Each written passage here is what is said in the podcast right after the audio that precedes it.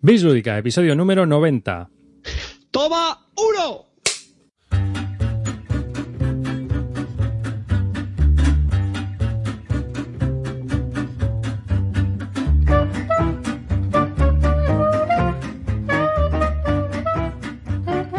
Hola y bienvenidos a un nuevo episodio del podcast de Bislúdica. Este es un programa, un podcast dedicado a los nuevos juegos de mesa. Yo soy David Arribas y conmigo tengo hoy a dos monstruos. El tercero se nos ha ido a dormir porque el osito tenía sueño.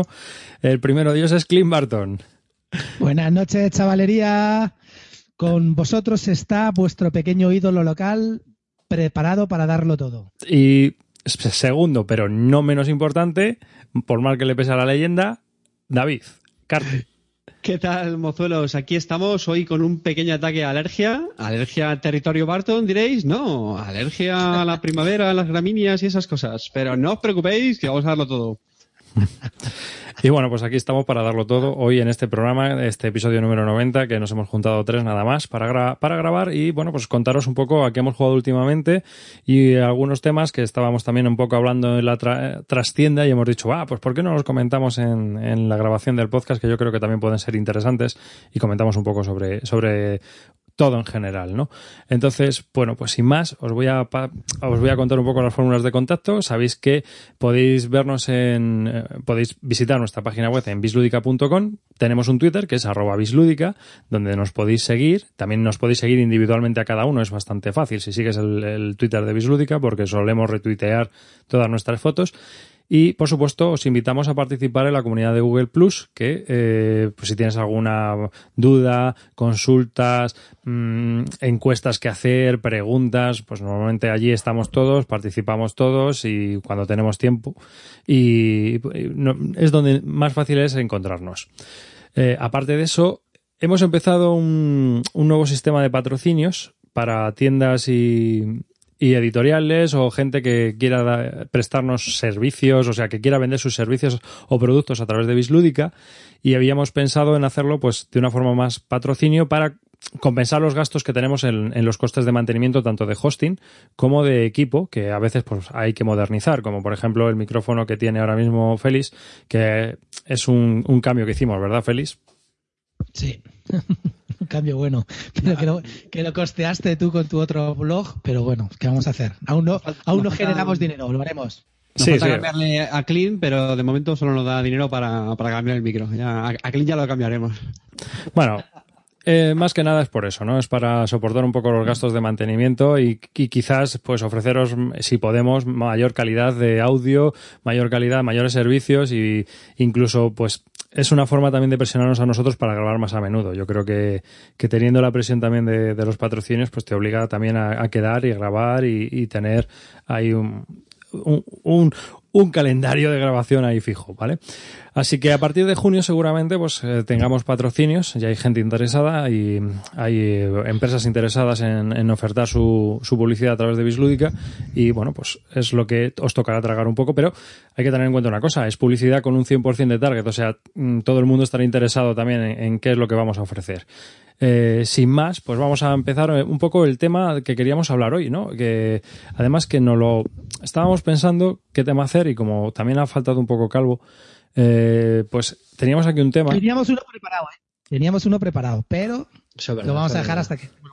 Sí, teníamos uno preparado, pero vamos a dejar hasta que estemos los cuatro. Vamos a dejar hasta que estemos los cuatro para poder desarrollarlo en profundidad y que podamos eh, cada uno dar su y expresar su opinión y también que la gente a través del canal de YouTube piense, porque creemos que es un tema bastante divertido y que puede dar pie a, a bastantes comentarios.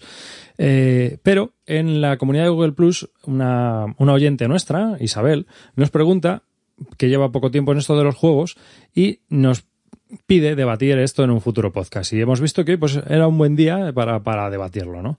Y es algo que ella se ha preguntado muchas veces, y es ¿por qué pensáis que hay tan pocas mujeres en este mundillo de los juegos de mesa? ¿Y es más frecuente encontrar hombres en gran mayoría? Bien es cierto que ciertos juegos con determinadas temáticas, de batallas, wargames, etc., pueden atraer menos a las féminas, pero hoy en día existen infinitos juegos con el tema que tratan las mecánicas, o sea, hay infinitos juegos que el tema que tratan y las mecánicas pueden ser para ambos sesos. ¿Qué opináis al respecto? Y bueno, pues es una pregunta que nos parecía interesante porque la verdad es que nuestras respuestas son un poco quizá ambiguas también, ¿verdad? No sé, ¿queréis alguno empezar sobre el tema? Venga, David. Es una, es una pregunta trampa porque digamos lo que digamos, querida Isabel, seguro que nos acusáis de machistas. no es broma, pero ya en serio, eh, estas cosas a veces que, bueno, siempre acaba diciendo algo uno que, que alguna otra persona se las coge con, con papel de fumar, pero bueno. Esto es como, cariño, ¿qué tal me sienta el vestido? cariño, me ve gorda, cariño, me ve gorda. Ya, La ya- respuesta, la respuesta que digas es error. Así es que, pues no sé. No, hombre, ya fuera de broma, yo me considero una persona en sentido bastante racional y, y bueno, al tema. Mm, Yo creo que hay una cuestión, por un lado, cultural, tradicional, de, de fondo. Quiero decir, eh, tengo clarísimo que es una afición para ambos sexos por igual, eso está, está claro. De hecho, pues quiero pensar que cada vez se ven más, mujeres en la afición y con total naturalidad, por supuesto. Pero sinceramente, buscando un motivo, yo creo que venirse un poco a, las costumbres que tenemos muy, muy arraigadas, muy absurdas. Es decir, estoy hablando del eh, color rosa niño, perdona, niña, color azul niño, que a mí personalmente me da mucho coraje y me toca mucho las narices. Y, quiero decir con esto que eso, que tenemos una serie de, costumbres, no sé, que a lo mejor los niños están más acostumbrados eso, a, a jugar con los tanques, con, con los guerreros, con tal, y las niñas que si más las cocinitas y esas tonterías, y, y que como consecuencia de eso, a lo mejor los, no sé, el sexo masculino esté más acostumbrado a, cómo decirlo, a la interacción, a, al, al, puteo en, en, los juegos, porque eso sí que también suele ocurrir, a lo mejor las, chicas les suele fastidiar más los juegos donde hay ese, ese puteo en los juegos, y por supuesto estamos generalizando, ¿vale? Porque yo sé que aquí van a salir comentarios de, pues a mí no me molesta esto, pues a mí me molesta otro, pero sí que es verdad que yo tengo esa sensación. Mm, Dicho todo este rollo. es que menudo vergel en el que nos hemos metido, estoy pensando Sí, yo ahora mismo. jardín, ¿eh? ¿eh? Es, un, es un poco difícil, ya digo, yo no sé, yo sinceramente no lo tengo muy claro. Yo la única un poco explicación que le encuentro es, como digo, esas, eh, no sé, esa costumbre cultural que, que hemos ido arrastrando tanto tiempo y que no, no comparto, pero no se me ocurre mucho más otro motivo. Vale, pero a ver, seamos. Tú, a lo mejor, objetivamente no la compartes, pero a, a la vista No, sí está. es cierto, sí lo comparto, ¿eh? O sea, Claro. estadísticamente eh, es una realidad. O sea, tú vas a los clubes, vas a tiendas y eso, eso está ahí. O No, sea, y- y- eh, eso es indiscutible. Y las estadísticas, por ejemplo, sin ir más lejos de YouTube, te dan una, una estimación demográfica. O sea, sé, sabe quiénes somos. O sea, porque ahora ya Google nos tiene controladísimos. O sea, sabe quién eres tú perfectamente y dónde vives. Y qué es lo que, qué es lo que te gusta, ¿no? Y eh, a nosotros, ya lo dije una vez, me parece, el 8,5% de féminas es eh, nuestra audiencia. Ya ves, madre mía. ¿Mm? Un 8,5%. La mayoría Ten de la cuenta que- gente ten en cuenta que aquí son- no estamos ningún Pitt, ¿eh? somos, no hay nada bueno que seguir, ¿eh? Pero aún así, tú miras también en, en- el resto de podcast y tal, y sí, hay, hay chicas participando, pero la mayoría somos chicos. Bueno, a lo que voy. El noventa y tantos por ciento de la audiencia es masculina y entre 25 y 45 años. Ese es el, el, el trazo, el trazo gordo de nuestra demografía, ¿no? De nuestras estadísticas. Es decir, que es gente con unas características muy claras. Yo hace tiempo, bueno, el, el verano pasado me leí un libro que se llamaba Eurogames, de Design, el, el diseño, cultura y eh, juegos modernos de, de mesa, ¿no? Que es eh, una especie de tesis publicada eh, para libro. No se lo recomiendo a nadie porque es un tostonazo acojonante, ¿vale? Pero yo me lo leí entero porque había, eh, digamos que cada 30 páginas el tío tenía un párrafo que decías, hostia, pues está bien, está bien lo que acaba de decir, ¿no? Y claro, el tío había estado estudiando en la BGG, o sea, había hecho un montón de encuestas en la BGG y demás, y quedaba clara varias cosas. Este hobby, este hobby de los juegos de mesa, mayoritariamente, no estoy diciendo que, que es así, no, esto es, a ver, mm, que nos hemos metido en un jardín muy gordo. Chicas, comprenderlo. Este hobby, esta afición, mayoritariamente es de hombres con amplia cultura general, inteligentes, con Yo- trabajos cualificados. Lo ponía así el tío, y es verdad, llevaba razón. No, porque tú no estás cualificado. Yo, yo, no me, yo no me quiero adherir a ese comentario en ningún momento. No, me No, retiro pero esto- Estoy totalmente en contra de eso que acaba de decir hacia arriba. Ya está, se acabó. Pero, no, a ver, out, esto, esto es una encuesta que hizo y seguramente ponía los enlaces y todo a las encuestas de la BGG. No, yo no las miré, pero seguramente están ahí. O sea, están en, en- en los foros y, los, y las podrá visitar todo el mundo, ¿no? Entonces, él, él decía que las características del, ju- del, sino del jugador, de la persona que está en la BGG. Es un hombre de tantos a tantos años, de 20 o sea, más o menos lo que nos cuenta Google. Pero ¿qué tiene que ver eso para que ese sea el motivo? Si yo no, no, yo no estoy hablando del motivo. Yo te ah, estoy diciendo, estoy describiendo la película. ¿Vale? Y ahora, una vez hecha la composición, ¿tú por qué crees que esto es así? Venga. Venga, voy, voy yo ahora con las sí, venga, que arréglalo, Clint, que te lo hemos Voy a pensar, bueno, jardinero. Vamos a ver, yo creo que esto va un poco con el carácter de cada uno, ¿no? Y yo creo que a, las tías les cuesta estar más tiempo, a lo mejor sentados en un sitio, cinco o seis horas, como te puedes tirar tú, sin moverte de una mesa y sin hacer nada. Creo que en general, en general, hablo, hay tías que a lo mejor sí que les mola, pero en general no es una cosa que, les guste excesivamente. Y luego también que nosotros vivimos esta, esta, esta pasión con, mucho, o sea, con casi una locura, con mucha pasión, ¿no? Este, esta afición, ¿no? Y creo que en verdad a, las chicas les gusta, pero no tan fuerte como a nosotros. O hay algunas que sí, evidentemente cada vez hay más, hay más chicas que les está gustando, pero en general a la gente que yo conozco, pues las, tías que quieren jugar dicen, vale, echamos una o dos partidas, le proponen ya la tercera y te dicen, mira, vete a la mierda, llevamos tres horas aquí metido, vamos a hacer otra cosa o vamos a hacer tal. Eso es así un poco en general por lo que estoy viendo, no es porque no, y luego también que nosotros somos demasiado apasionados con esto para como mm, como, como, como no sé, que no, no a las tías a lo mejor las veo más apasionadas en otras cosas, pero, pero desde luego no es una cosa que, que note que haya muchísima pasión o excesiva pasión por jugar a lo bestia, ¿no? Me pasa, por ejemplo, con todas las mujeres de mis amigos, ¿no? A mí, mi mujer tampoco es jugona y no, no, no, no, le gusta nada jugar, pero, pero por ejemplo las mujeres de mis amigos todos me dicen, macho, pues empezamos jugando y tal, no sé qué, y ahora para que conseguir jugar partidas, pues me cuesta le cuesta y lo que pasa es pues eso, como tenemos partidas más semanales, pues ya no se lo piden tanto, pero mm, generalmente pues las tías no, no tienen esta historia no les gusta tanto, yo creo. No sé si es por eso, porque son muchas horas encima de una mesa, estarse quieta parada en la misma habitación, no tengo ni idea. Yo a ver, yo es que soy de la opinión de que somos diferentes, partiendo de la base. O sea, ese rollo de la igualdad. Totalmente claro, totalmente claro. Eso yo creo que nadie puede discrepar sobre eh, eso. Yo estoy de acuerdo. Yo estoy de acuerdo de la igualdad. Sí, yo estoy de acuerdo de la igualdad. Pero somos diferentes, macho. Esto es así, tío. Esto es, una, esto es un rasgo evolutivo. O sea, no lo digo yo, lo dicen, lo dicen los zoólogos, ¿sabes? Entonces, eh, partiendo de esa base, yo creo que los intereses también son distintos en, en muchos aspectos. Y que haya gente o chicas o, eh, interesadas en esta afición no quiere decir que no haya chicos interesados en el... O sea, yo tengo un amigo que hace punto de cruz, tío, y le encanta. O sea, que esto es así, que mayoritariamente lo hace mi madre. ¿Sabes? O sea, que es que no es una cuestión de, generalizar a todo el mundo, pero sí que es cierto que yo creo que somos diferentes y que tenemos intereses diferentes y que este tipo de comerse el tarro delante de una mesa, perdiendo el tiempo, divirtiéndose así, como que es más masculino, ¿no? Sí.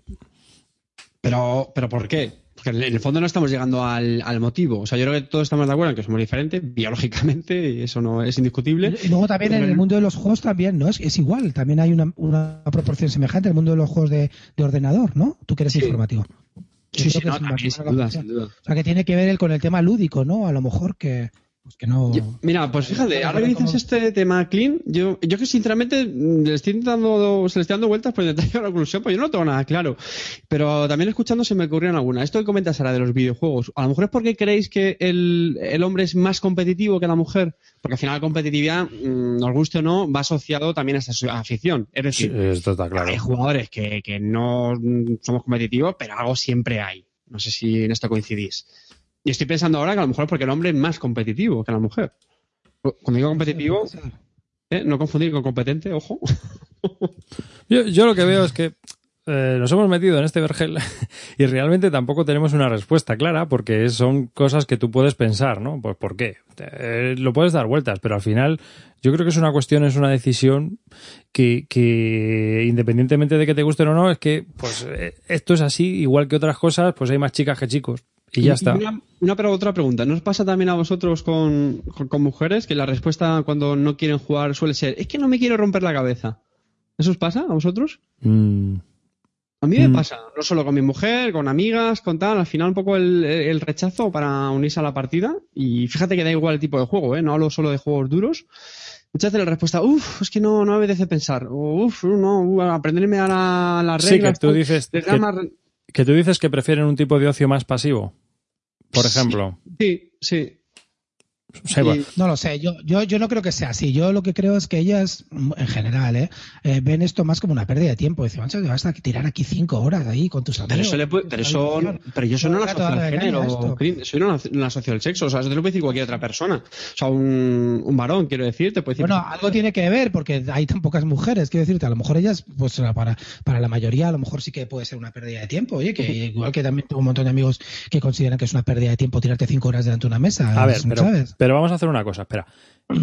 En realidad nuestra afición, vamos a enmarcarnos bien. No estamos hablando de jugar a un juego de mesa familiar, no estamos hablando de jugar a un juego, pues es domingo, saca el parchís y nos ponemos a jugar, o es domingo, saca el Monopoly y nos ponemos a jugar, o, o el Catán, o el Carcasón, ¿no? O el Aventureros al Tren. No, estamos a- somos jugadores de culo duro. Es así. Mm, Bueno, jugones. Hay de todo, ¿eh? Hay de todo. No, espera, estoy hablando de, de la afición, del jugón Sí, duro. pero- Entonces, centrémonos. La afición del juego duro somos un nicho. Realmente somos un nicho. Esto es así. Y en ese, ese nicho está formado mayoritariamente por hombres. O sea, sí, que dentro de, las, de lo que sería la afición, eh, porque tú te puedes encontrar una afición mayoritaria como es el fútbol o los toros, y ahí hay más mujeres. Sí, pero, pero al final la pregunta es: ¿por qué? ¿Por qué? Sí, eso, sí. Ahí. ¿Y por, y por qué no? ¿Y por qué no? No sé, yo, yo sigo dándole vueltas. Eh, Yo también, por ejemplo, veo, veo, mira, yo en el Twitter, ¿no? Eh, está mamá, mamá Potato, ¿no? Mamá Mipel. Mami Mipel. Mamá Mipel. Mamá Mipel, que eh, bueno, pues que su marido creo que llama el señor Potato o esto, ¿no? Ella, ella jugó a tope y le encanta jugar y se ve que es ella la que presiona a su marido. Incluso la chica esta que hacía el blog, que se tuvo que, re- que dejó el blog porque decía que estaba cansada de rogar a la gente y a su, y a su pareja para que jugara y no quería jugar. Es decir, evidentemente hay mujeres que también que también eh, Juan. el blog se llama porque, porque pierdo el blog se llama porque pierdo Hmm. estaba pensando no entonces pues la chica dejó el blog y dejó un poco el tema este porque estaba cansada de decirle a su pareja y a, y a sus amigos que jugaran y los tíos le ponían excusas y no querían jugar. Con lo cual ella tenía, tiene el caso contrario. Te puede decir pues a mí me pasa todo lo contrario. Fíjate soy los tíos los que no queréis jugar. Pues sí pero en general lo que estamos hablando es que curiosamente se da el caso de que en realidad es al revés que son las mujeres las que no las que no quieren jugar ¿no? Claro, ya, pero es que Sí, pero vamos al turrón. por cada O sea, dos, por cada dos es ¿por mujeres qué? que tienes, o sea, tú has, tú has comentado dos, pero realmente cuánta gente tienes a tu alrededor de tíos que juegan y sus mujeres no quieren jugar.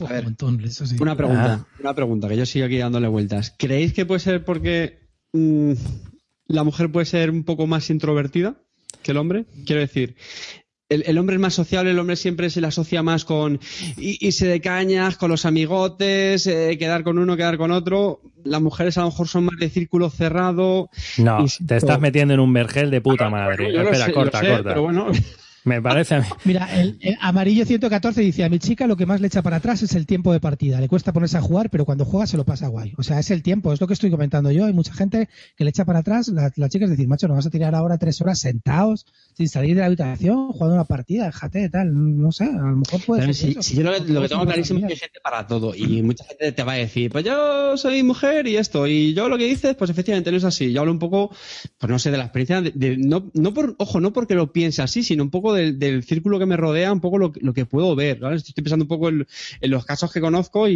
y los motivos que se, que se me pueden ocurrir. Pues mira, espera. Vamos a terminar porque es que vamos a dar vueltas y no vamos a llegar a ningún sitio. Entonces, yo propongo lo siguiente.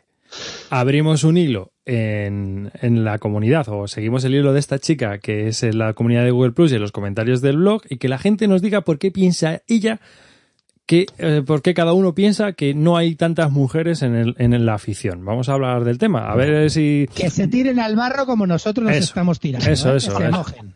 Mojaos. A ver, ¿por qué? Y vosotras también, las pocas que nos escucháis. ¿Por qué creéis que no hay más chicas eh, en esta afición? ¿Vale? ¿De acuerdo? Y a ver, a ver si en otro programa podemos hablar de este tema otra vez, pero con más conocimiento de causa y con más opiniones de, de más gente, de más oyentes que nos escuchan. Que yo creo que es un tema más participativo, ¿sabes? A ver qué sacamos de aquí. Y a ver si investigamos un poco más sobre este tema y a ver qué, a, a qué llegamos. ¿Os parece? Muy bien. Porque esto no va a costar muy caro. Sí. Yo sé que, yo No. que me van a, me van a dar, mira que me considero antimachista totalmente, pero tengo la sensación de que diga lo que diga, algo, algo, no, algo no va a caer. Hombre, tampoco has dicho, No, yo creo que no. Iba a decir una barbaridad, pero, pero vamos. Yo, yo creo que no, lo único que es. Yo fíjate, eh, por, un poco por resumir, yo creo el, el tema de la competitividad, yo creo que andan por ahí un poco más las tiros. Y estoy viendo aquí algunos comentarios en el, en el canal y, y algunos lo comentan, ¿no? Que a lo mejor es. Las mujeres les suele gustar un, un formato más distendido y tal, pero bueno, Bah. venga, lo dejamos. Vamos, vamos con cosas de hombres. Eh, Espera, espera, y una cosa que ya, una una- cosa que siempre dicen, una cosa que siempre dicen las chicas. tío. ¿Otro juego nuevo? ¿No te pasa eso? ¿Otro juego nuevo?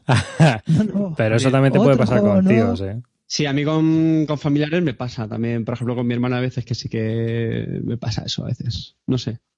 Yo Claro. es más gente que no está tan acostumbrada a la afición. Eso es que somos aficionados duros, no es una cuestión de si ves, ah, si a lo mejor tienes en tu grupo una chica que es jugona, sería la que te planta juegos nuevos, o sea, es así. ¿no?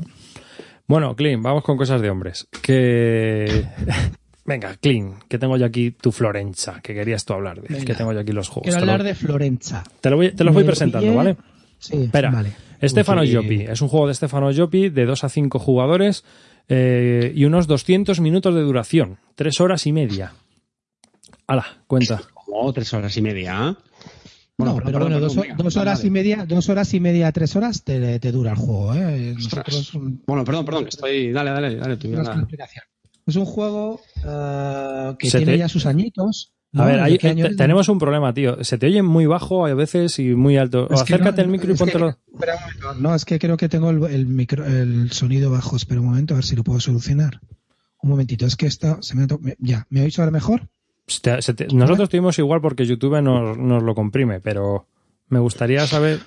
Es que no sé por qué, no tengo ni idea. Es un Vale. tema de, no sé, del sonido. Ahora, bueno, vale. Entonces, lo que os quería comentar es que este juego eh, se parece un poco. Bueno, tiene sus añitos y, y es una, una edición que han sacado eh, como, como un reprint que hicieron de, de la edición original, pues ahora mejorando, han puesto un tablero como si fuera un tablero, porque antes se hacía con piezas de puzzle, han añadido también pues dados de colores, meeples en vez de los cubos que tenía antes, pero bueno, en general es el mismo juego que salió, no sé en qué año salió, creo que es del 2011 o por ahí, ¿no? Del 2012.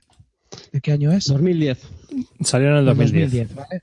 Era un juego que era muy difícil de pillar y salía por 60 euros en su momento. Ahora lo sacaron en Kickstarter y yo creo que lo pillé por 34 o 35 euros, ¿no? La edición, que luego metieron algunas expansiones, estas fulija que meten en, Kickstarter para completistas que no vale para nada.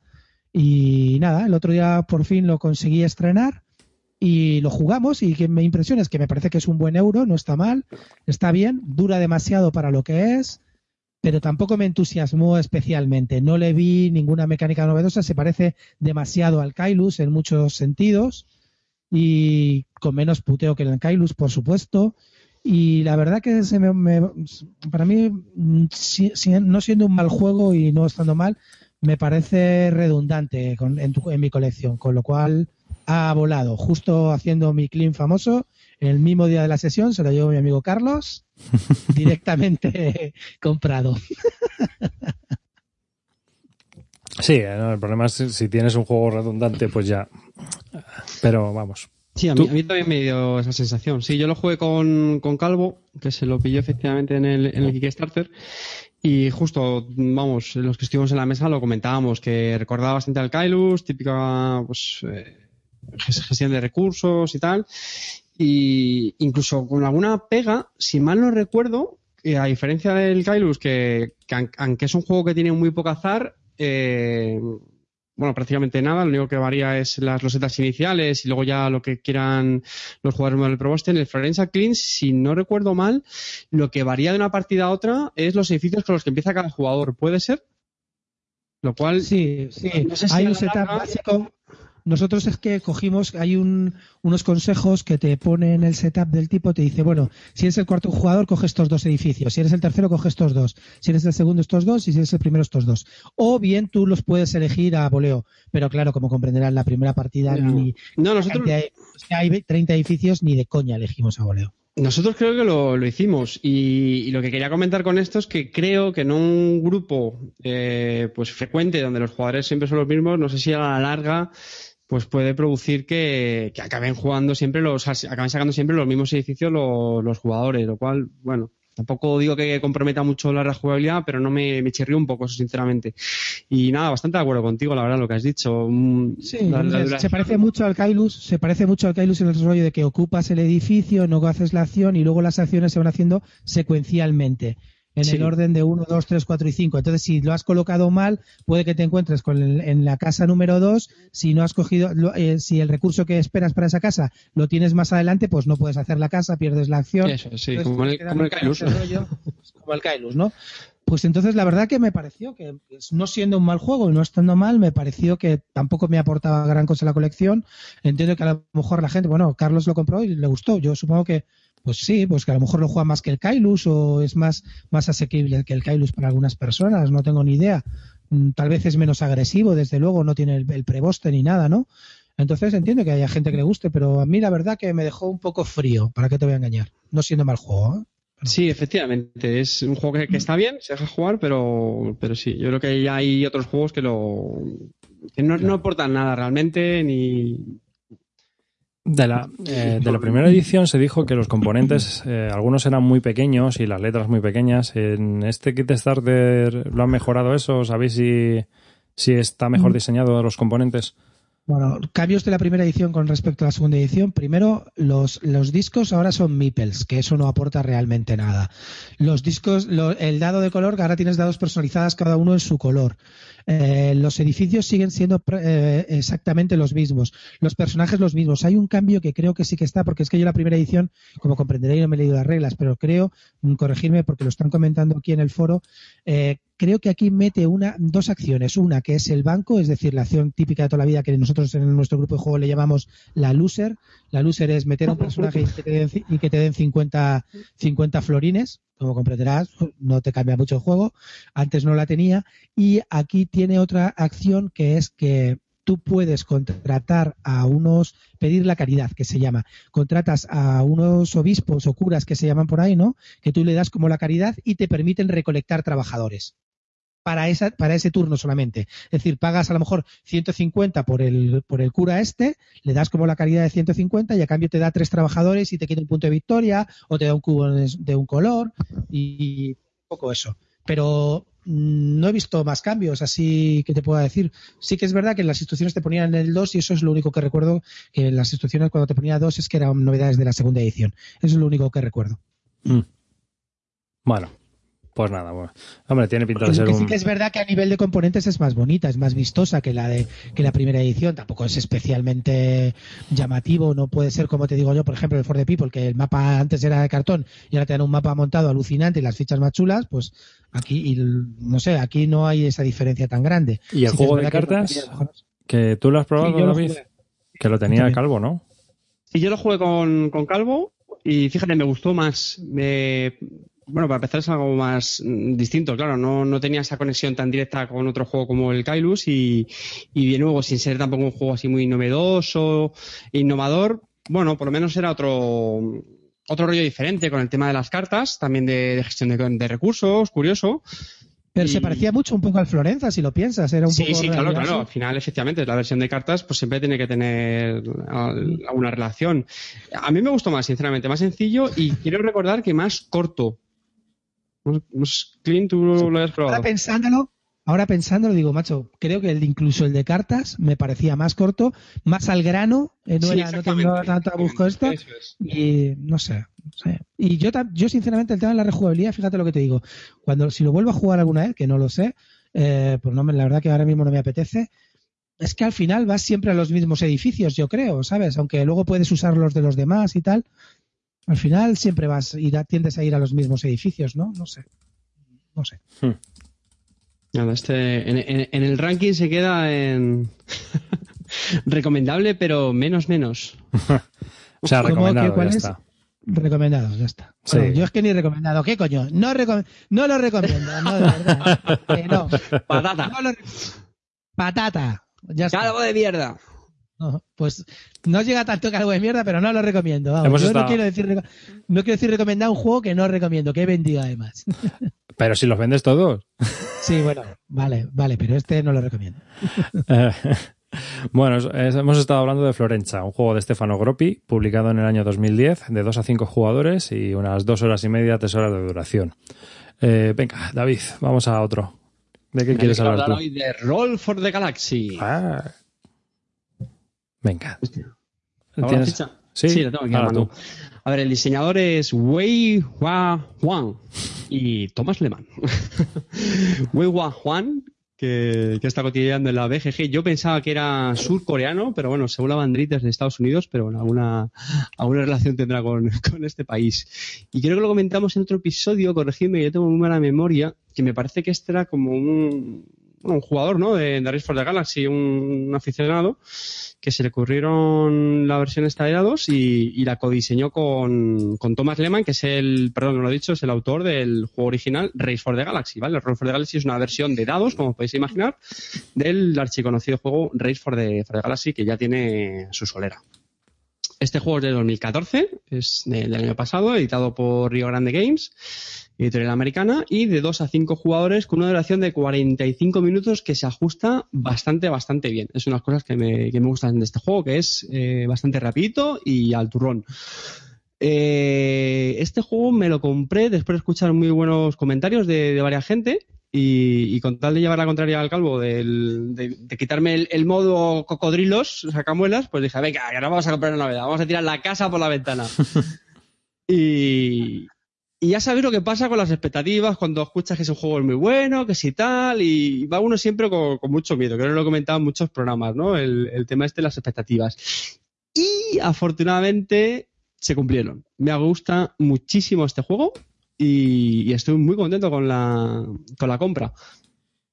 La mecánica es, es sencilla. Si, habéis jugado al Race for the Galaxy, eh, pues se parecen bastante. Es decir, hay una serie de fases donde pues se van a desarrollar, bueno, se van a, se se llama explorar para conseguir nuevas, en el for son cartas, aquí serían, bueno, losetas. Otra es para hacer desarrollos, que lo que te hacen son mejoras, planetas, que en este caso te proporcionan nuevos dados, eh, puedes producir en esos planetas y puedes hacer lo que se llaman envíos para conseguir dinero o para conseguir puntos de victoria. Es así en términos muy generales. Cada jugador empieza con una serie de, de dados básicos y con unas losetas iniciales que, eh, pues dependiendo si son planetas o, me- o mejoras que he comentado antes, desarrollos, pues nos van a dar esos dados a lo mejor de otros colores o, bien, si son desarrollos, pues nos dan una serie de bonus.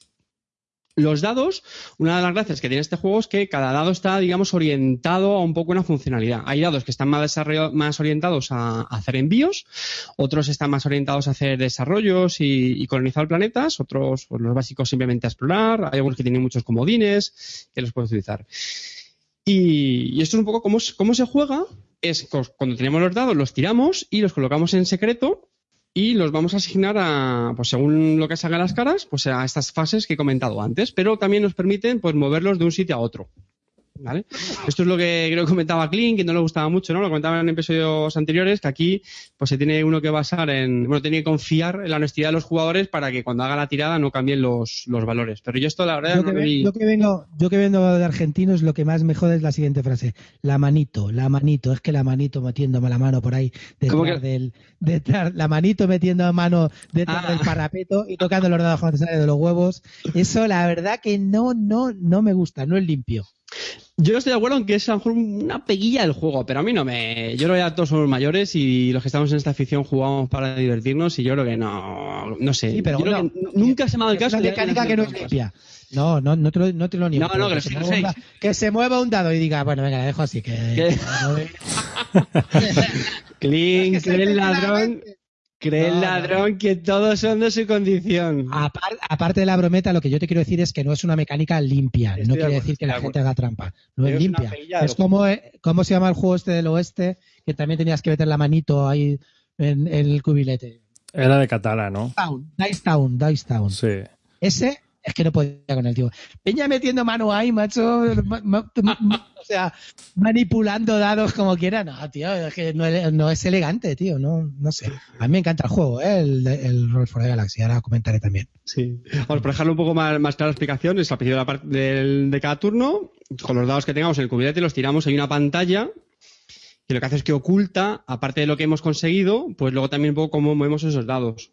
Y, lo que hacemos es seleccionar una de las fases que comentaba antes, la de explorar, la de desarrollar. Entonces, claro, es importante que los otros jugadores no vean qué, fase vamos a querer ejecutar. Es la que luego ya se levanta la pantalla y cuando, bueno, pues cada jugador va cantando un poco la fase que quiere jugar y si esos dados los tienes en esa fase se van a se van a ejecutar, se van a, van a hacer su acción y si no, pues vuelven al, al Así en términos generales, no me quiero tampoco detener en, en muchos detalles que también hemos hablado en el, en el programa. Entonces decía, juego me ha gustado muchísimo, eh, principalmente, bueno, a mí personalmente me gustan mucho los juegos con dados, y este, uno de los temores que tenía era que el factor azar de la tirada jugase demasiado o tuviera demasiado peso y para nada. Eh, a ver, hay ciertas tiradas que, bueno, pues te hubieran gustado más de otra manera, pero te entretiene mucho. O sea, el, esa gestión de a ver qué hago con la tirada que he sacado es posiblemente una de las cosas que más me ha gustado del juego. Yo puedo entender que a lo mejor estos otros jugadores más pro Race for the Galaxy les eche más para atrás o les disguste, pero a mí me encantó porque ya te digo, te, comes un poco la cabeza el, a salido esto, pues eh, yo creo que el resto de jugadores, a lo mejor fulano va a hacer esta acción, pues mira, este dado lo voy a dejar aquí, porque así si la elige él me viene genial. Eh, tiene, tiene su cosilla, ¿eh? Cuando haces la tirada, yo pensé que iba a ser muy, muy, muy lineal y, te comes el tarro un rato. No sé si, Clean, esto lo compartes. A mí, a mí como juego, yo te digo, llevo ya ocho partidas, me lo tomo prácticamente como un filler, cuando terminamos la sesión echamos un Roll for the Galaxy. Es un juego que me, que me ha encantado, de hecho estoy vendiendo ahora el, el Race for the Galaxy porque para mí lo sustituye, se parecen mucho las mecánicas y me parece primero más intuitivos a nivel iconográfico, porque además te pone ya el texto, con lo cual no hay prácticamente dudas. Y luego me parece más chulo el tema de la gestión de los setas, que estoy deseando ya que saquen la expansión, que dice que ya está anunciada, para darle más rejugabilidad. Y me parece que me lo paso muy bien jugando al juego, es lo que dice Carte, tiene mucho rollo bluff, pues tratar de adivinar lo que van a hacer los demás para optimizar mejor tus acciones y la verdad que al principio sí que sí que he notado que la gente que juega con, eh, que haya jugado al Race for the Galaxy tiene mucho ganado, ¿no? Prácticamente todo se lo conoce, el juego no tienes que explicar mucho. Pero sí que es verdad que la gente que no ha probado Race for the Galaxy o no se encuentra, pues mm, puede ser un poco lioso al principio y no te creas que es fácil, fácil de entender, sobre todo eh, en una primera partida. Luego una vez que empiezas a jugarlo puede ser puede llegar a ser fácil porque cuando te das cuenta la partida se ha terminado, es que en realidad es una carrera, es como el Race for the Galaxy, es una carrera totalmente, ¿no? Primero, ¿tú cómo terminas las partidas, Carte? ¿Por puntos o por...? No, por los setas. todas las que he jugado siempre han sido por puntos. Y mira que ha habido, yo he tenido alguna partida que sí que he decidido ir a, ganar puntos de victoria y qué va, tío, al final siempre por los setas. Sí. Pues nosotros llevamos ya las últimas dos partidas, las hemos terminado por puntos. Curioso. Yo es que creo que se infravaloran al principio, esa también es mi sensación. Yo creo que puedes ganar muchos puntos de victoria haciendo los envíos eh, y, a lo mejor por eso las primeras partidas con la gente tenemos más el chip de ir a, construir eh, desarrollos y colonizar planetas y, me imagino que será por eso lo que nos ha pasado. Últimamente la gente que va a puntos, macho, es que veo que las termina bolas las partidas, porque como no va nadie, te llevas todos los puntos del claro, también, efectivamente. Y una táctica de hacer así mundos a tope, si quieres hacer dados de 5 y 6, pues te va a ser muy difícil si uno va al, a Cholón solo en la por puntos. Y si va otro ya, pues ya ni te cuento lo rápido que se acaba la partida. Eso me, me está gustando también, ¿eh? El tema de... Dime, dime, dime. No, que tiene muchas cosas aún por descubrir estratégicamente. Pensaba que iba a ser, como tú dices, Sota Caballo Rey, a ver quién hacía el primero los 12 mundos, pero últimamente lo estoy viendo más rollito. Os voy a contar una cosa, porque me he metido en la página de la Wikipedia del autor, el Wei Kwa Han este, que tiene página en la Wikipedia. El pollo, el pollo, que es del año 75, nació en el año 75, es ganador del puzzle americano y miembro del equipo americano del Campeonato del Mundo del Puzzle. Participó en las Olimpiadas Matemáticas del 92 y el 93 ganando la medalla de plata. Participó en la competición de Puznan, que es una competición matemática. ha participado en cuatro ocasiones en el Campeonato Mundial del Puzzle entre el 95 y el 97 y el 99. Y ganó en el 2008 la, la competición nacional de Sudokus. ha trabajado en Google hasta el 2008. Le entrevistaron en Fortune por trabajar en Google, o sea que telita, telita. Sí, sí, es un, buen elemento, ¿no? Sí, sí, sí, o sea, es un Sheldon de, de Big Theory este. bueno, pero vamos a ver, el tipo, el, la verdad que se ocurre un juego muy chulo, ¿eh? Sí, sí, sí, no, yo digo que no, no. Que bebe, bebe, bebe del Roll for the Galaxy, pero le da el toque de los dados. Eso es otra cosa también que me encantó. Yo pensaba que iba a ser demasiado. A ver, el juego efectivamente tiene muchísimas similitudes, pero justo le da ese twist mmm, distinto. Sobre todo lo que, lo que tú has dicho, Clint, eh, ese punto de no faroleo, pero como sí de intuición de qué van a hacer, eh, qué acción van a hacer los otros. Que yo me imagino que, yo del Rift Galaxy no soy un experto, pero me imagino que uno que haya jugado mucho podría decir, bueno, pero es que en el Rift the Galaxy eh, también tienes que adivinar qué roles van a jugar los otros. Pero yo que hay una diferencia, y es que mm, en el Rift the Galaxy, si no tienes las cartas, o, mejor dicho, si tú las cartas que tienes en el Rift of the Galaxy te las quieres guardar para hacer otra cosa, el planeta, el desarrollo o lo que sea, no lo haces. En cambio, en este cuando haces la tirada, pues a lo mejor un dadito que las deja en producción te viene muy bien para colocarlo ya en la producción. No, no, sé lo que querías hacer exactamente. Carte, dos segundos. Es que la diferencia fundamental para mí está en que aquí el, si, si adivinas la acción que va a hacer el otro, haces tú la acción igual que el otro. No hay, no hay un beneficio y en el Race for the Galaxy es simplemente hacemos todas la acción y el que la hace hace el beneficio. Eso es, eso es. Esa es la única diferencia. Aquí, si adivinas, te llevas el premio de que haces tú la acción también. ¿Sabes? Entonces, en el otro siempre todo el mundo hace la acción. Todos los que salen hacen la acción, nada más que sin beneficio, pero lo haces. Aquí no, si no adivinas, te comes los dados. Y la consecuencia de eso, que a mí es una cosa que personalmente me divierte muchísimo, y es cuando todos levantamos las pantallas, ¿no? Ya se ve la acción que ha elegido cada uno. Venga, venga, venga, dime qué has hecho, dime qué has hecho enviar, dime qué has hecho enviar. Bien, has hecho enviar. no sé si a ti te pasa, pero a nosotros nos pasa cuando estás esperando que otra haga la acción que tú has elegido diferente, pero que te venía muy bien y es como, toma, sabía que ibas a hacer eso. Y no sé, a mí, a mí me divierte mucho, sinceramente. Sí, sí, pues, oh, yo te leo, tío, yo te leo. Ese, ese. sabía que ibas a hacer eso. Y, bueno, la rejugabilidad, ya habéis comentado lo de la expansión. Eh, otra cosa también que me ha gustado muchísimo y es que, a, diferencia del Race, que son cartas y cada carta, pues nada, ya está. Estos son los setas que tienen dos caras. Por una cara es el desarrollo y por otra cara es el planeta. Y eso pues también me gusta, porque cuando vas a robar los setas nuevas, puedes incluso elegir por qué cara te quedas. Puedes también, bueno, ciclar, sí, descartar las que ya tuvieras antes, porque cuando vas consiguiendo nuevos los setas, lo que vas haciendo es que las acumulas, hasta que las vas eh, sacando poco a poco. Pero si quieres, cuando robas una nueva, lo que puedes hacer es descartarte de las que ya tienes, por si no te convencen mucho, y robas más. Y eso creo que es muy bueno porque te permite, te, te facilita la estrategia a la que vas en la partida. Y luego también tienes que tener en cuenta cómo gestionas tus dados, porque puede ser que tú vayas a una estrategia muy determinada, pero te encuentras sin pasta para comprar dados en esa ronda y que y te comes los mocos y no puedes hacer la estrategia porque te faltan dados. Entonces, la verdad que es un juego que en poco tiempo, porque las partidas cuánto te suelen durar, entre 30 sí, 30, 35, mucho 30, 35, 40, sí. Pues te da mucha estrategia, ¿no? Y, en cadenas, en cadenas partidas. Yo la verdad que estoy encantado. Se lo compré a ver tus Kailus y la verdad que lo estoy aprovechando. Sí, sí, sí. Y eso que has comentado de la... Hay una parte económica que ahí también difiere un poco del, del Race for the Galaxy y es que eh, pues jugamos con dados, pero además tenemos un contador de dinero.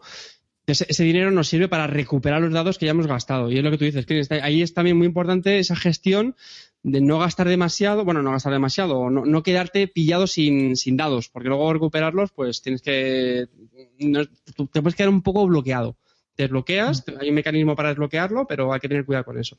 Por ponerle una pega, ¿vale? Para que no, no todos sean alabanzas sobre el juego. Bueno, no, redete, los manitos, la manito.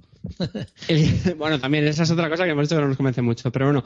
Eh, pero yo creo que también le pasa a muchos juegos y, a, su, a su hermano mayor, el Rift Galaxy, es que puede tener una estrategia eh, muy dirigida. Es decir, al principio de la partida cada jugador sale con, con tres losetas, ¿vale? Y claro, pues las losetas ya te dan un, un bonus te dan algo, te dan un tipo de dado con el que empiezas. Por ejemplo, el otro día yo jugué una que te hacían un descuento en tecnologías que te, te permitían reasignar dados. Pues claro, eso al final lo que te marca es que tú vas a querer hacer muchos desarrollos de este tipo porque sabes que te van a salir más barato. Entonces, de alguna manera te condiciona un poco la estrategia. Pero bueno, a mí tampoco me disgusta mucho. Es una diferente forma de jugarlo. Y, luego la rejugabilidad todavía no la, no la he acusado. He jugado ocho partidas y hay nueve losetas iniciales. Bueno, realmente hay 18, nueve y nueve. Y como las puedes combinar Yo- entre sí, yo son por- muchas posibilidades. Por ahora los, los dados violetas, la verdad que los he jugado muy poco. ¿Tú los has Ojalá, me parecen muy buenos. Eh, Para hacer envío es fundamental, porque tienen que Sí, los pero son- no- No, no, lo- no me han salido mucho, fíjate, o sea que no... no Ah, no, no, juego. partidas sí que, sí que suelen salir, ¿eh? Y, digamos, yo los veo muy, muy útiles. Vamos, eh, no me quiero enrollar más, muy, muy, muy, muy contento con la compra y muy recomendable. Sabéis que soy mucho del ranking de la BGG y este señor juego está ya en el 82. Poca broma, ¿eh? Eh, me parece brutal un juego que lleva meses. Yo creo que no llevará ni un año y No, salió hace poco. muy poco, muy poco. Yo estoy a ver si lo pruebo, porque a mí Toleman me gusta como diseña y este Ray for the Galaxy me gusta mucho. Bueno, dinos la frase que has dicho de Tom Lehman. No es que te guste, es que te pone bien. A mí me pone Toleman diseñando. Tengo juegos de Toleman y me gustan. Sí, sí, es verdad. Es cierto. ¿Eh? Me gustan sus juegos. Entonces me parecen juegos que son muy buenos y en general. Y este Roll for the Galaxy, pues a ver si le pruebo ya de una vez. Ah, ah, ah. Así que venga, haz la ficha para terminar. Carte. Hemos hablado de Roll for the Galaxy, un juego de Wei Hua Hua y todos, todos- Un fricazo guapo, guapo de, del Meet. editado por Rio Grande Games del 2014, de 2 a 5 jugadores y una duración de unos 40, 45 minutos. Que por cierto, escala muy bien este juego, no lo hemos dicho, ¿eh?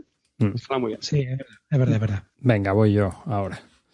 Bueno, yo el otro día estuve jugando a Espera, 1860. espera, espera, espera, espera, que no hemos dicho nuestra opinión. de Ah, tiro, y perdona, perdona, que me adelanto. Me, lanzo, tío, me lanzo. que- eh, queremos estandarizar procedimientos y, el Y- jefe no lo y estandariza. la Kanban, lío. el Kanban. Yo ya iba a lo mío.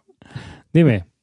Pues nada, muy recomendable. Nominado al, al Calvo de Oro. Estoy emocionado con este juego. O sea, esencial. Este es buenísimo. Al básico en tu vida. Básico, total. ta- yo también, yo también esencial para mí. Viva el hype. Sí, sí. No, yo sí. Para mí también solo por el diseñador, con eso te digo todo. Y no lo he jugado. O sea que. Luego lo juego y a lo mejor disiento de vosotros, pero vamos, no, no creo, no creo. Tiene buena pinta. Tiene muy buena pinta. Encima con dados, que a mí también me gustan mucho los juegos de dados. Y los componentes que lo hemos dicho, muy buenos, ¿eh? Por cierto. Hubo problemas Sí, también con los componentes, ¿no? Sí. Al principio. Creo, lo leí en la BGG, que hubo gente que le, vin- le vinieron cajas mal y eso, y se retrasó la salida generalizada del juego porque había gente que había recibido cajas con componentes defectuosos. No, en mi caso. Hombre, le inserto un poco pis. Pero bueno, se, desba- se desbalaza un poco eso ahí. Éramos bien, bien. China mediante, supongo. Así que, pues nada. Eh, lo has, ya lo has despedido, ¿no? Venga, venga, sí, sí, de- despachado. Vale. Miraría. A ver, pues yo quiero hablar de 1865 Sardinia.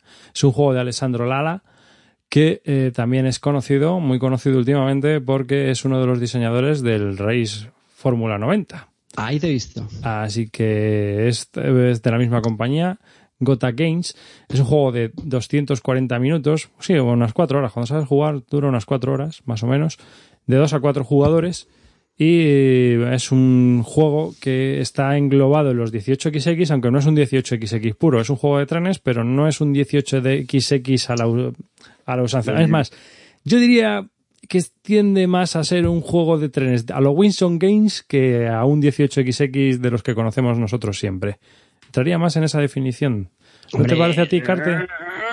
Yo creo que es un 18XX de tomo y lomo, pero muy original. Es que a mí me parece, bueno, tiene varias diferencias, distinto, tiene, tiene varias diferencias que hacen que el juego se, en algunas partes sea más rápido de desarrollar que un 18XX tradicional, que un 1830, que un 1853. Y es que eh, aquí las rutas no hay que calcularlas cada turno, sino que simple y llanamente tú cada vez que conectas una ciudad vas cogiendo unos cubitos y lo que haces es que cuando te toca el correr trenes, ti- tú los trenes tienen una capacidad y tienes un número de cubitos de que son las mercancías que puedes transportar. Así que si llegas hasta la cantidad que puedes transportar tus trenes, pues bien, y si no, pues solo lo que puedan transportar tus trenes. Ya está. Entonces no hay que hacer más cuentas. Pero para mí, no sé, Carte, a mí le quita ese puntito de estar mirando, ahora tengo que pasar por esta estación, ahora necesito otro tren para aprovechar esta otra ruta que tengo, necesitaría comprar aquí y vender este tren porque ahora no puedo llegar hasta este sitio y tengo una estación allá olvidada que no llego. ¿A ti no te pasa eso? Estoy muy de acuerdo. Para mí ese sistema es un arma de doble filo, en el sentido que supone la gran ventaja eh, que te ahorra mucho el cálculo de las rutas, que suele ser algo tedioso en 18XX, pero a la vez eh, lo hace menos, sí, bueno, no decir interactivo, pero le quita puteo. Sí, le quita puteo, pero por dos sí, sí, sí, sí, sí, sí. Entonces, en ese sentido, sí estoy de acuerdo. Mm, efectivamente, es muy interesante los 18XX cuando, pues eso, las compañías se van ahí haciendo sus vías y de repente, zasca, te plantan ahí una ficha de, estación, te cortan tu ruta y tus maravillosos ingresos, que antes eran de 200 y pico dólares, liras italianas o lo que sea, ahora se te han quedado en la mitad y se te queda cara de, balonazo, como decía Shikai. Y ves a todo el mundo vendiendo, vendiendo las acciones, como locos. Estoy muy de acuerdo. Ahora bien, hay que reconocer que una de las cosas que también suele echar mucho para atrás en la gente los que lo jugamos no, porque yo lo estamos muy acostumbrados, pero a lo mejor alguien que lo quieras introducir en el mundillo le, puede. A eso iba, a eso iba. Es el cálculo de las rutas. A ver, es, mm, una de las virtudes que tiene este juego y también uno de sus males es ese. En realidad es un 18XX que es muy bueno y yo le igualo, si no para mí, yo creo que para mí es mejor que el Steam Overholland. En el sentido de introducir a nuevos jugadores al sistema del 18XX. Yo creo que es un juego muy accesible, pero que tiene la suficiente variabilidad para que sea distinto y que eh, veas si a ti te puede gustar este juego. Y si no, es un juego de trenes que está bastante bien hecho. La verdad es que es un juego de trenes muy conseguido. Donde es, eh, está, eh, son las islas de Córcega y Cerdeña. Hay seis compañías que empiezan como compañías menores y tienen una expansión menor, no se pueden agrandar mucho. Y llega un momento en el juego que si han cumplido ciertos objetivos o se llega a cierta fase, pues ya se pueden transformar en mayores y eso hace que pues, llegue más inversión y puedan comprar más trenes y bueno, pues que, ya den como un salto cuantitativo y cualitativo en cuanto a las redes ferroviarias que pueden abastecer. Eh, va de, menos a más el juego, el juego y la verdad es que como juego introductorio yo creo que es, muy bueno. No sé, esa es la, la, sensación que a mí me dio. Que como juego introductorio quizás me gustó más que Steam Overholland, no sé a ti. Mira, pues es un buen, es un buen punto este que, que has traído. Eh, yo me quedaría con Steven Holland por un motivo muy sencillo, como introductorio eh, a los 18XX, y es porque eh, creo que el sistema se parece más al resto de 18XX. Entonces, si lo vas a utilizar como juego introductorio, cuando vayas a conocer el resto te va a ser más fácil. En 1865 Sardinia, precisamente esto que estábamos comentando del sistema de cálculo del tráfico y tal, es muy muy distinto al resto, y aparte de otra serie de mecánicas que es verdad que no son difíciles de aprender, lo cual como introductorio bien, pero cuando vas a aprender luego otro 18 vas a decir, hostia, si esto en el, en el Sardiniano no era así. yo no sé si a ti te pasa, pero yo tronco tengo que mirar las diferencias porque es que me monto unos líos yo solo. No, no, claro, claro, claro, claro, claro. Sí, sí, sí, hombre, ya cuando, y ya cuando tienes varios en la cabeza. Un momento, un momento, una parte. Y luego V hace refrito de mecánicas y Fel hace refrito de mecánicas que os den por el culo. No me volváis a criticar nada más. Mm, no tiene nada que ver, tío. Tú has tenido tu guerra civil americana, respeta a los mayores, por favor. Estamos hablando de cosas serias. Si no intervenía, entonces. No, a ver, hay una parte de, hay una parte que vamos a llegar a eso también si quieres, sí es verdad, es, es importante. Yo me lo voy a apuntar porque quiero hablar también de ello, ¿sabes? Pero eh, el juego este como juego de trenes está bien, este es un juego de trenes muy chulo, está muy currado. Los componentes están bastante bien, quitando la caja, que es una caja de pizza o de pastas, es una pasta de perronillas, es una caja de perronillas. Y lo peor es que es alargada y es un rollo de almacenar. sí, pero el tablero... Carpenter, Carpenter, Ruiz dice, ¿qué tal los componentes del sardín? Las acciones y tal parecen de papel o endebles, ¿no? No, las acciones son cartulina. Está, gorda. está bien, ¿eh? está bastante bien. Es, cumple su función perfectamente y está bien diseñado, se ve bien. Para mí eh, quizá haya un exceso de color. Pero vamos, en cuanto a componentes, bien. Las reglas están súper bien explicadas. lo, único, lo único que le hace falta a las puñeteras reglas son cuatro gráficos, porque hay cosas que te las explican en dos páginas que dices, joder, macho, si pones un dibujo, lo habíamos hecho antes, ¿sabes? O sea, eh, que sí, que lo entiendes, pero tienes que leerte dos páginas. Ahora, tío, yo creo que son las mejores reglas de un 18XX que me he leído hasta ahora. O sea, explicadito todo, pero con de la A a la Z, guay, con ejemplos. Si eres un jugador de 18XX, recuerda que aquí esto no se hace así, se hace asado. Si eres nuevo en este tipo de juegos, ten en cuenta que tienes que tener esto, o sea, con cuadritos, guay. ¿Qué querías decir, David? No, que vamos, nada que ver con el típico reglamento de 18XX que suele ser infumable. O sea, los reglamentos de 18XX son famosos porque eh, yo creo que como ellos saben que su, la inmensa mayoría de su público no es gente que se está iniciando, sino que ya han jugado a, a juegos de esta serie, no se molestan. No sé hace, poco, hace poco tuvimos una discusión sobre la ampliación de que yo estaba equivocado, entre comillas, porque mm, me había liado. Sobre las ampliaciones, las mejoras de las vías, ¿sabes? Y Sí. me pongo a investigar, tronco, en la página esta de Eron Games sobre las diferencias de los 18 y 10X, ¿m? Que, hay, que hay un montón de páginas sobre este tema. Ahí ves las, las diferentes reglas que hay de cada uno de los juegos. Y es que, macho, del 1825 hay una parte que te dice mm, la, eh, las mejoras de las vías pueden ser restrictivas, permisivas o una especie mixta, semi-restrictivas. No sé si tú lo sabías estos rollos. Porque es una de las cuestiones más conflictivas entre los jugadores cuando están jugando.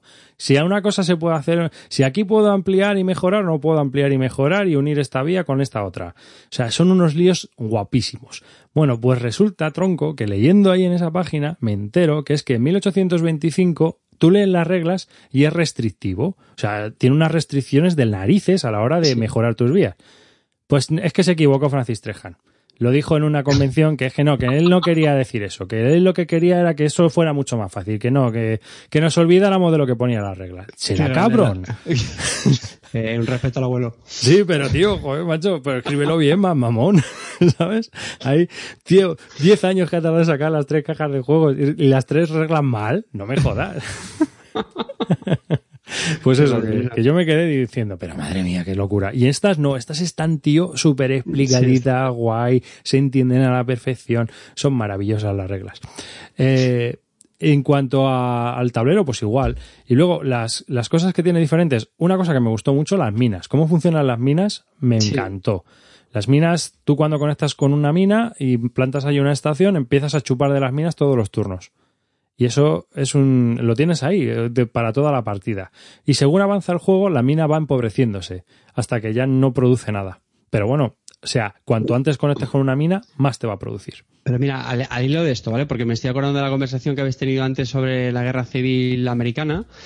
Y, hombre, a ver, por supuesto, no, no voy a decir que sea equiparable el sabor histórico de, de un Wargame con un 18XX, pero me estaba recordando porque una de las cosas que a mí personalmente me gustan mucho de los 18XX es que tienen ese toque de, de- de historia. Es decir, eh, en este juego las minas eran así pues porque al final iban decayendo en importancia. Empiezan siendo muy buenas, te dan muchos cubos de tráfico y poco a poco pues van quedando, no sé, obsoletas o se, o se quedan sin, sin los recursos y al final no te dan nada.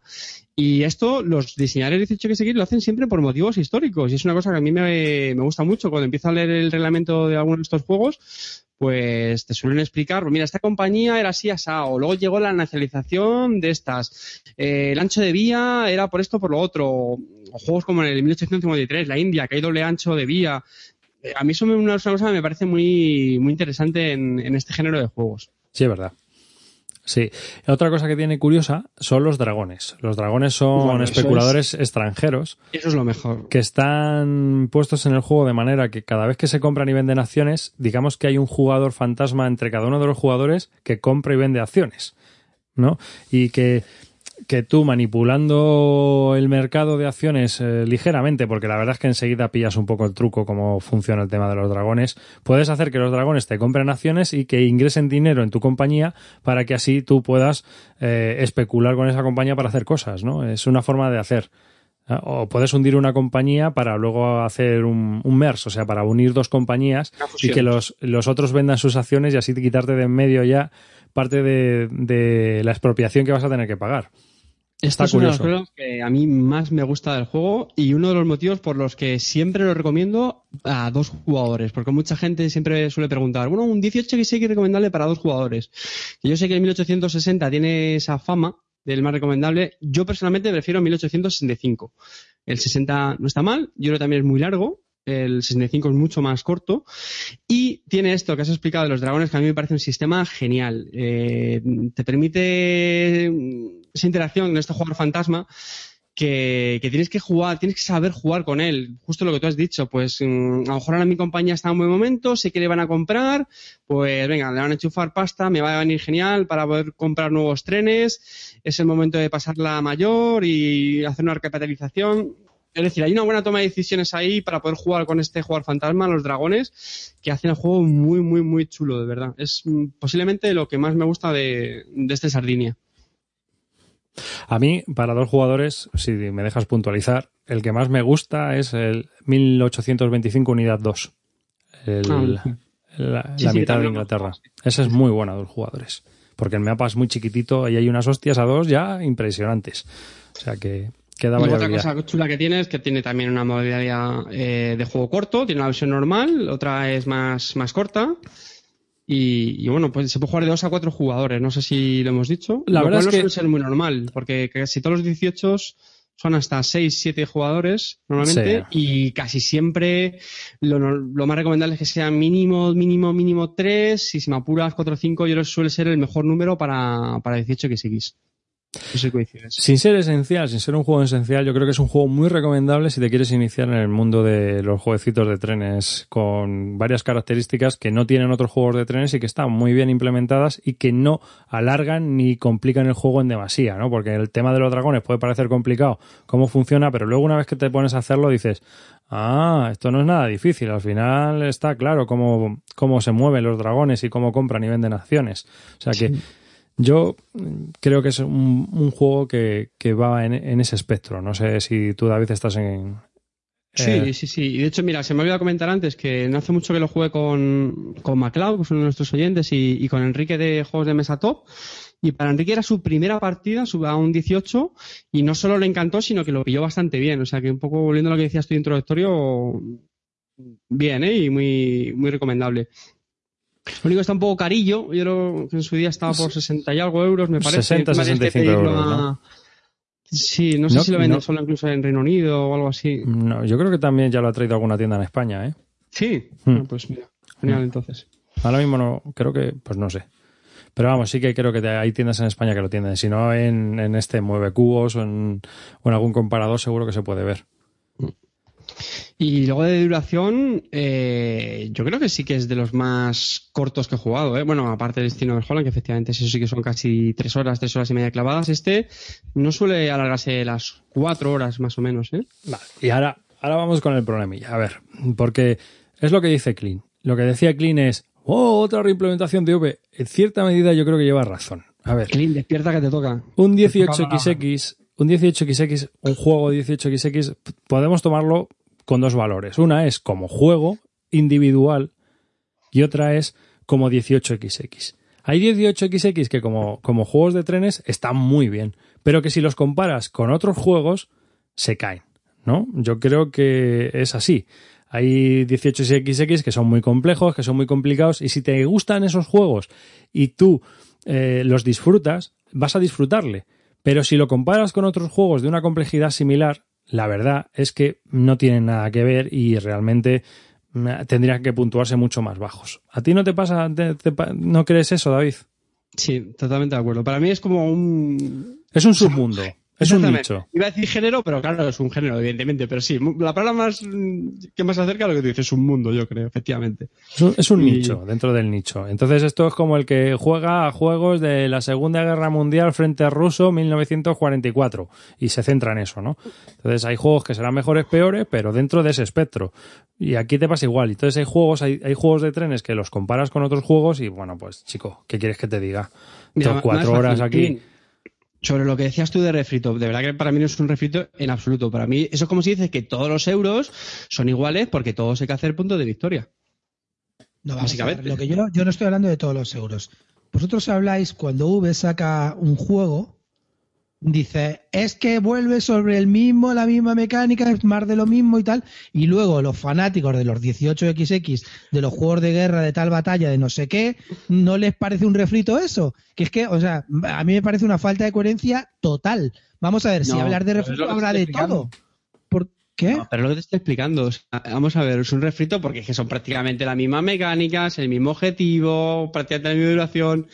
Pues yo eso le llamo churro Ah, es, refrito. es por las sensaciones también, pero también te digo una cosa. Yo, por ejemplo, en esto soy bastante. A ver, un Wargame a lo mejor me llama la atención porque está, aunque sea igual que otro de otra serie, ¿m? tengo ya la ventaja de que las reglas me las conozco, pero eh, me está contando una historia distinta a lo que tú estabas contando antes de que esto es un estudio histórico.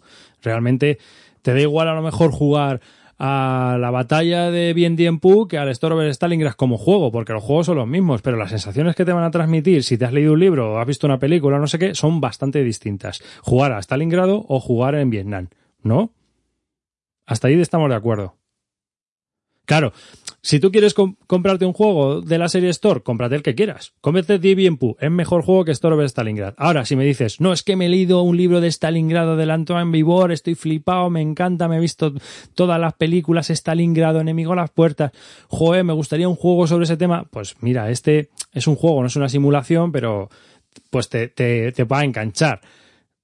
Ahí estamos, ¿no? O sea, sí. Ahora, que te compras... Dime. Pero no deja de ser, lo que yo quiero decirte es que luego esa misma gente son los que critica de los euros son iguales, este tío siempre saca el mismo juego, no sé qué. Bueno, pues yo quiero decirte, a mí, por ejemplo, estamos hablando, metiéndonos en el tema de V, a mí todos los juegos de V me parecen diferentes, sea caverna incluso con agrícola.